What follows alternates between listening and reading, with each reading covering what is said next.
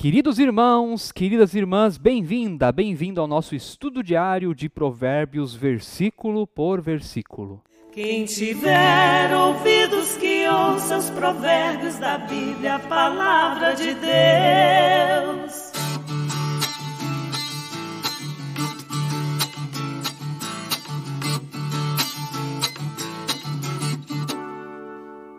Que bom que você continua aí fiel com a gente. Vamos lá, vamos estudar a Bíblia. Precisamos de Bíblia. Bem-vindo, bem-vinda, você que nos acompanha através do YouTube. Estamos em ligadinhos aí com você. E inscreva-se no canal, ative o sininho, você já sabe, deixe o seu like, isso ajuda muito aqui o canal da paróquia e deixe aí o seu comentário. Vamos lá, fale aí com a gente e bem-vindo, bem-vinda, você também que ouve a este programa através da plataforma Spotify, estamos em sintonia com o seu coração. Vamos ao nosso versículo de hoje. Continuando, todos os que se dirigem a essa mulher, que mulher, pastor? A mulher adúltera não voltarão e não encontrarão as veredas da vida. Todos os que se dirigem a essa mulher não voltarão e não encontrarão as veredas da justiça. Queridos e queridas, aqui a palavra de Deus continua alertando o jovem para ele não ir na casa da mulher sedutora, da mulher adúltera. Lembrando de novo que essa regra vale também às mulheres e não só aos jovens, obviamente mas que também a mulher também não deve ir na casa então do homem sedutor, daquele que também é adúltero e assim por diante. E esse versículo ele é bastante forte, porque ele fala todos os que se dirigem a essa mulher ou ao homem não voltarão e não encontrarão as veredas da vida. Às vezes a situação pode se tornar tão delicada e tão complicada que não há mais saída. Não há mais saída.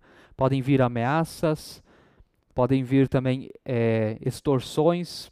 Você tem que me dar tanto dinheiro para eu ficar calada ou calado. E a vida então se destrói em estresses, em preocupações, em ansiedade e não se vive mais. Pode-se entrar num caminho sem volta. E claro que tem já os outros que não têm mais vergonha nenhuma, que vão na mulher adúltera e ó, lavam as mãos, o que é pior ainda. O que é pior ainda. E eu acho que para esses tem menos volta do que para os outros ainda que têm vergonha do que fazem. Porque quem tem vergonha de, do que faz ainda tem um pouquinho lá de consciência e sabedoria na cabeça, ainda tem salvação, ainda, é, ainda sabe o que é certo o que é errado, e, e sabe que aquilo que está fazendo é errado. Agora, aquele que perdeu a vergonha e faz por fazer e não está nem aí se sabem ou não sabem, aí é um pouco pior. Aí eu acho que não tem volta mesmo. Estou dizendo de maneira humana, para provocar a gente. Mas o que então a palavra de Deus nos diz? A graça sempre está disponível. A graça de Deus sempre está disponível. E a nossa tarefa como irmãos e irmãs não é apontar o dedo, mas é pregar a graça. Pregar que essa pessoa se arrependa, que ali Deus haja e provoque transformação, como nós vimos esses dias, que Deus ali possa dizer, vai, não peques mais, e essa pessoa assuma essa responsabilidade diante de Deus diante também da sua família, da igreja, da sociedade. Antes de de repente tomar um caminho de fato que vai ser inevitável o fim da vida, isso pode acontecer de fato, mas há solução pela graça de Deus somente. Somente pela graça de Deus. E os de fora não lhes cabe tacar pedras. Cabe-lhes orar, pedir que ali Deus produza arrependimento e mudança de vida. Essa é a função dos cristãos e das cristãs. Queridos e queridas, ou deixa eu falar no singular, querido, querida, se você está andando por um caminho desse, volte antes que não tenha mais volta. Tem solução. Não estás perdido, mas precisas ir diante do trono da graça e, e te derramar na presença de Deus confessar a Ele teus pecados e, e aprender a dizer não. Não! Chega disso na minha vida. Seja você homem que esteja cometendo isso, seja você mulher que esteja cometendo isso. Esse assunto de relacionamentos é muito sério e muitas famílias se destroem por causa disso. Então, pense sobre isso. Se você, jovem, de repente até adolescente, está assistindo a esse programa, aprenda sobre tudo isso também já para a sua vida futura. São dicas muito importantes. Muito importantes. E como foi dito esses dias, precisamos de homens e mulheres fiéis a Jesus, fiéis à família e fiéis à igreja, que defendam a igreja. Seja esse homem, seja essa mulher. Que Deus abençoe a sua reflexão e eu desejo uma coisa: que hoje mesmo você vá diante de Deus e ore.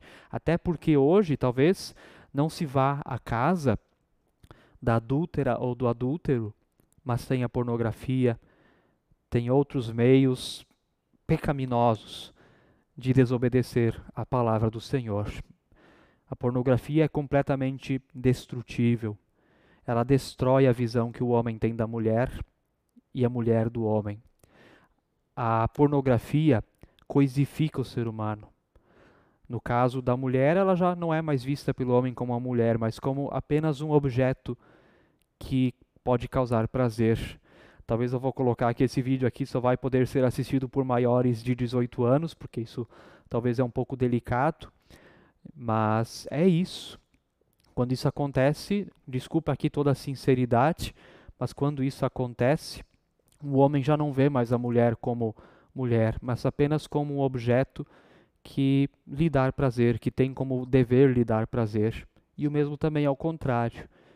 Então há muitas maneiras, formas bem modernas e pós-modernas de interpretar aquilo que está aqui na palavra de Deus.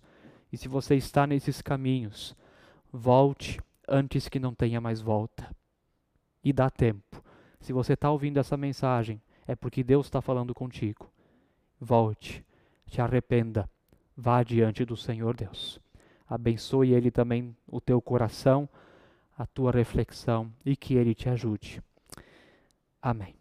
Quem tiver ouvidos que ouça os provérbios da Bíblia, a palavra de Deus.